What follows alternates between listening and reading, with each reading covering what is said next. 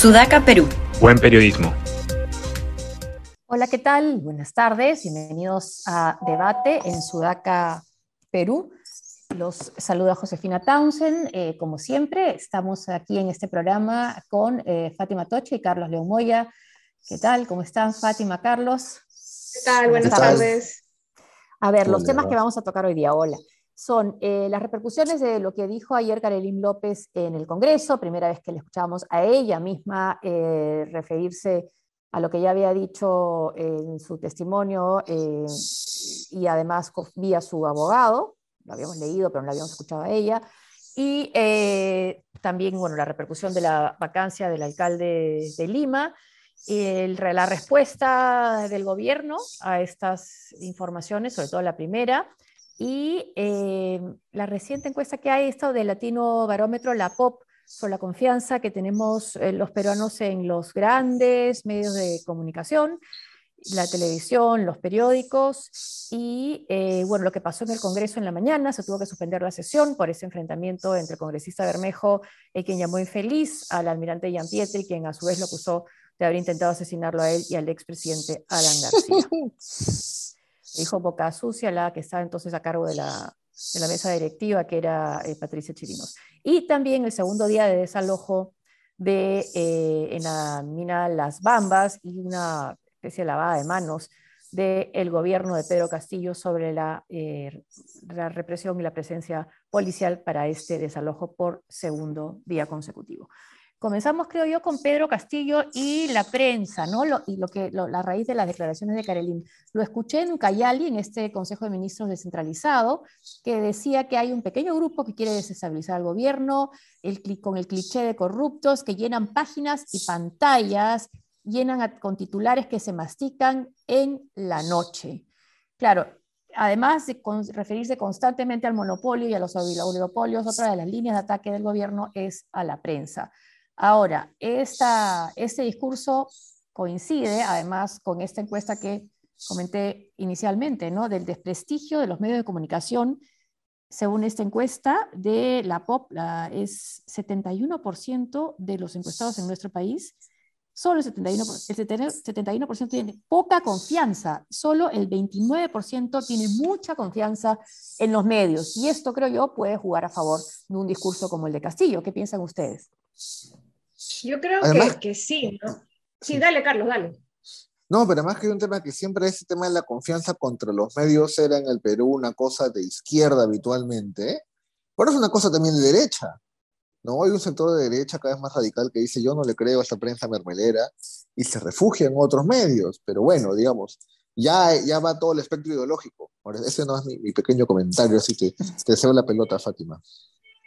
Sí, sí, no, decía que, claro, que ahora em, la desconfianza es, yo creo, transversal a, todos los colores políticos, ¿no? Yo solo creo en el, en el, medio que dice lo que yo, en lo que yo creo, ¿no? Este, no, no creo en nada, ¿no? En, en la imparcialidad de nadie. Eh, y es un poco también lo que pasó en Estados Unidos, ¿no? Eh, y pasa todavía, pero creo que fue más fuerte en, la, en el mandato de Donald Trump. Eh, creer que, es, que la fake news es lo que trata de tumbarse al gobierno, ¿no? Y solo creer en la caja de resonancia de tus propias ideas, ¿no? que, digamos, aquí en el Perú, los medios, pues los grandes medios sí se han ganado, yo creo, un poco de la mala fama, sobre todo en estas últimas elecciones, eh, donde fue evidente eh, la posición que tomaron. Pero pues hoy por hoy es utilizado esto por el gobierno para deslegitimar cualquier crítica eh, legítima también, ¿no? Entonces, y, eh, justo veía que en las Bambas a uno de los reporteros, creo, de eh, Latina, lo agarraron a, a latigazos. Raúl Cabrera. Raúl Cabrera, de, no, de la República. ¿Es de la República, pero el de Latina también. El de ah, Latina también dijo a, él, le había pasado, ¿no? Además de, mm. otras, de, otras agresiones. Em, entonces, sí, esto se va este, exacerbando por la candela pues, que, que aporta el primer ministro, el presidente Castillo, y, y, no podemos vivir, yo creo que la democracia también en un pilar reposa en cierta confianza en los medios de prensa, ¿no? Si no se cree en los medios de prensa, puedes tener críticas, sí, pero si, si empiezas a dudar en general de todos los medios de prensa, pues algo malo también está pasando, ¿no? No está bien la democracia en un país algo malo está pasando, algo malo han hecho en el 2011, en esta última elección también, está entrar en pánico y en vez eh, de responder con inteligencia, ¿no? Y informar eh, de manera, siquiera digo, objetiva, tratar de ser plurales, más bien victimizan a aquel candidato que quieren que no gane. Les pasó con Ollantumala, les volvió a pasar con Pedro Castillo. Pero en esta prensa, pero además he notado con, desde el gobierno también que, que están haciendo una diferencia, ¿no? Porque decía, por ejemplo, eh, Valdemar Bermejo el otro día, sí, la prensa eh, masiva, los empresarios, prensa de derecha, pero ustedes, los reporteros, son distintos, ¿no? Tratando de ser ya una cuestión de, diferencia de clase entre reporteros y propietarios de medios de comunicación. Pero esta prensa, ¿no? Que puede, sí, es, quizás puede ser una línea ahí para hacer una diferencia, ¿no? Porque puede ganarse también la antipatía y el rechazo absoluto de los reporteros que no quieren ser considerados, pues, eh, como parte de un sistema que desinforma, ¿no? Pero eh, en esta prensa, que de derecha, esta prensa que manipula, que desinforma, esta prensa y estos canales, la, Vladimir Cerrón escogió Canal N para dar una entrevista, cosa que me parece muy bien, que salga de la cara, de haber estado casi en la clandestinidad después de su condena durante la campaña y de no haber sido ni siquiera el portero, no iba a hacerlo. Ahora da entrevistas, hago entrevista también a la BBC e insiste fundamentalmente en su programa diario inicial y en decir más o menos el mensaje es el, el presidente se estaba yendo por caminos equivocados, lo hemos encarrilado.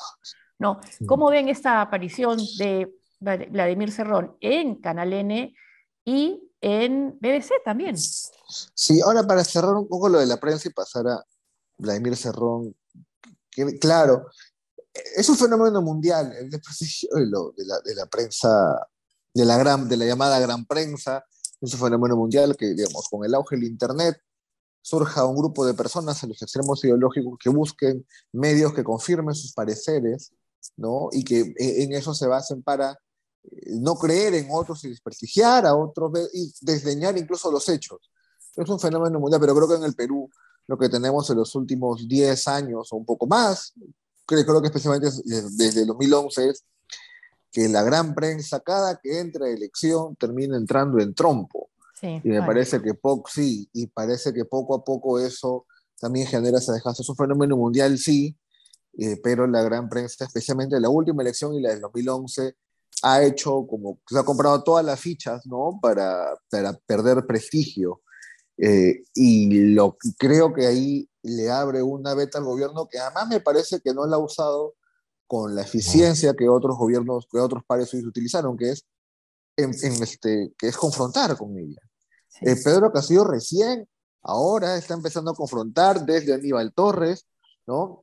Pero otros, digamos, este, Rafael Correa, por ejemplo, creo que lo hizo con mucho más éxito, confrontó con mucho más fuerza, ¿no? Era el pueblo representado en él versus la oligarquía, que era la prensa, y esa dicotomía es muy, puede ser muy rentable. Puede ser muy rentable, sí. Sí, claro, Pedro Castillo no lo hizo, recién lo está haciendo y, con miedo, ¿no? O sea, de a poquito, ¿no? Te mete una patadita, luego se esconde, luego le saca un chancho al palo, se vuelve a esconder. Este, no, acá hay que debería uno agradecer que en esa postura, que en ese campo abierto que podría tener el gobierno para sacar mayor este, espacio político a su favor, no lo usa tanto, ¿no? Se, lo, lo hace medio raro. Y entra y quien sí lo hubiese usado con más ahínco, y acá se ve, es Daniel Cerrón, ¿no? Este, sus entrevistas tienen, ¿no? Es mucho más estratégico. Cuando lo hace con Candalene, con Enrique Castillo, creo que pensó y calculó que Castillo podría ser un entrevistador este, muy petulante con él y que podría quedar mal. Sí, ah, ahora con Ibelín, ¿no? Sí. Pero creo que la primera, la ah, primera su primera aparición fue con Enrique Castillo, ah, ¿no? Sí, y era, y, tú dices, ¿por qué va Enrique Castillo? Bueno, porque se lo puede almorzar, ¿no? Y Enrique Castillo entra así, cachozón, ¿no? Y, y pierde. Ahora hace entrevista con Mario Bellini, ahora aparece en la BBC, este, como intentando dar eh, línea, ¿no? Como hay un intento, siempre tiene ese intento de bajar línea, no es el intento de otros entrevistados de acoplarse, ¿no? A lo que un media training haría, ¿no? no buscar mucho revuelo, todo lo contrario, es aprovechar el espacio, ¿no? Y va y intenta marcar la directriz ideológica de lo que podría ser el gobierno, claramente. Digamos, es un poco, muy poco probable que vaya por lo que él dice, pero al menos tiene eso a favor Cerrón, que a diferencia de Castillo, cuando él declara, eh, sea por la antipatía que genera o por, o por, por porque es el líder del partido de gobierno a pesar de todo, marca una agendita de uno o dos días, ¿no? Y ahora eh, la entrevista a BBC me parece que va o genera eso también, ¿no?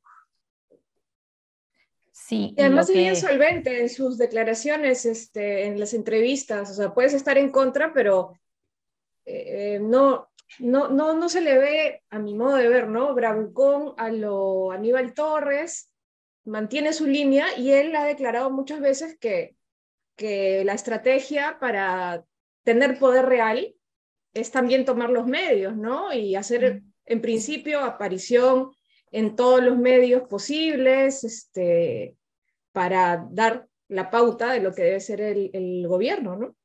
Bueno, y en el, en el, ideario y programa, en la parte de la prensa, cita a Fidel Castro, ¿no? O sea, ya nos damos una idea de lo que él entiende por la prensa, en la prensa libre, ¿no? Y eh, lo que ha dicho de en la entrevista con eh, fue que si finalmente el Congreso no aprueba este proyecto de ley con miras a ir a un referéndum y a una asamblea constituyente, tienen un plan B con el Congreso.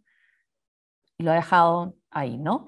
Y además sostiene que el 80% en el sur aprueba la constituyente, una nueva constitución, no sé si esa cifra es la real, que el centro se va a ir contagiando y luego también llega al norte. Claro, esa es la campaña a largo plazo que van a hacer, y esta vendría a ser la bandera que van a tener que eh, usar para respuesta a todos los reclamos populares. Lo que pasa es que yo no sé si le va a alcanzar con esto hasta octubre, ¿no? Ahora, igual tiene, por ejemplo, esas, respuestas siempre sobre encuestas que son fantasiosas, ¿no? Una es esta, no, en el sur tenemos tanto y luego como una especie de efecto contagio, como el efecto dominó que se tenía, que se la, la, CIA en los años 60 en el sudeste asiático, ¿no? Va contagiándose, entonces primero vamos con Vietnam y luego va sumando Birmania, Laos y luego todo. Dominó. claro, en efecto dominó. Y hay otro que es, claro, en esta parte cuando dice el señor Cerrón, pues, en la, en la constituyente tiene pues menos cuatro en las encuestas. Dice Pedro Castillo tenía 1% en enero. Sí, sí, ¿no? Y, pero la PRE, ¿no? El, este, el señor Bigotes, monopólico, Alfredo Torres, esta mafia, la PRE, y, y estaba dando oculto, dijo, no, amigo, ganase por champazo, porque finalmente el Perú es así, con un champazo y con 14% puede llegar a segunda vuelta. Eh, pero claro, esas son las declaraciones del político, ¿no? Son eh, para dar ánimo a su propia gente, pero, digamos, basadas también en cierta fantasía en una fantasía que dice también que está tomado por la derecha eh, las Fuerzas Armadas, los magistrados, eh, que además no, no, se dieron en todo caso presiones de derecha para, para confirmar su, Sudaca su victoria. También. Sudaca está tomado por la derecha. también tomado por, la derecha. Por supuesto. Este, el clero, después de haber insultado al, al, al, cardenal Barreto, tampoco se puede decir que todo el clero sea de derecha, ¿no? Entonces... Todo eh, aquel que piensa distinto a ellos eso de derecha o es caviar, y creo que él incluso odia más a los que a la derecha. Sí, en la entrevista se ve. Sí, y esto de... claro, Alianza y esto del plan, de todos, y esto del plan, B, este, del plan B de se vienen cositas, y no les voy a decir, este, pues es... Eh, en realidad, entre líneas dice pues que asegura alguna estrategia contra el Congreso, pues es lo que dejó entrever que tampoco es que lo puedan manejar así como ellos quieran.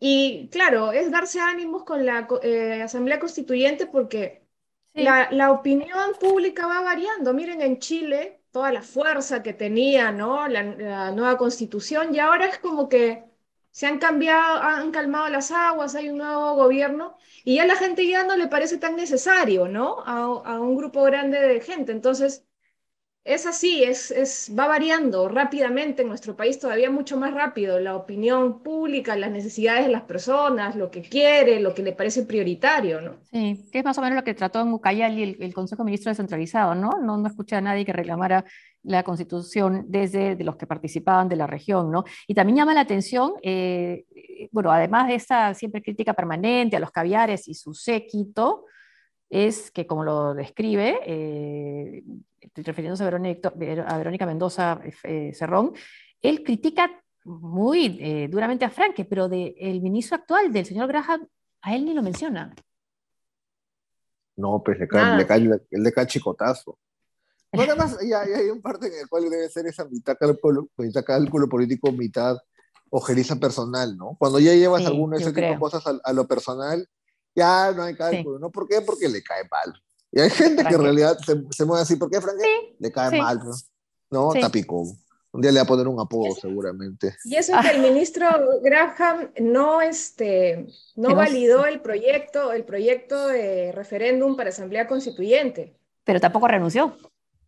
No, no, tampoco, no, tampoco, tampoco. Yo, yo me imagino que él, al ser un funcionario de carrera del, del Ministerio de Economía, pues solo va a renunciar en una situación, pues, súper extrema, ¿no? Mm. Tampoco ha renunciado Landa, ¿no? Que yo entendía que, que estaba también en contra de, algo así. Entonces, yo creo que están bien aferrados ahí a su, a su puesto, porque vemos que incluso hasta respaldo de Cerrón tiene, ¿no? Ahora, bien, sí. bien, bien extraño ya esperar ahora una cosa que antes uno podía esperar, que es que renuncie por principios, ¿no?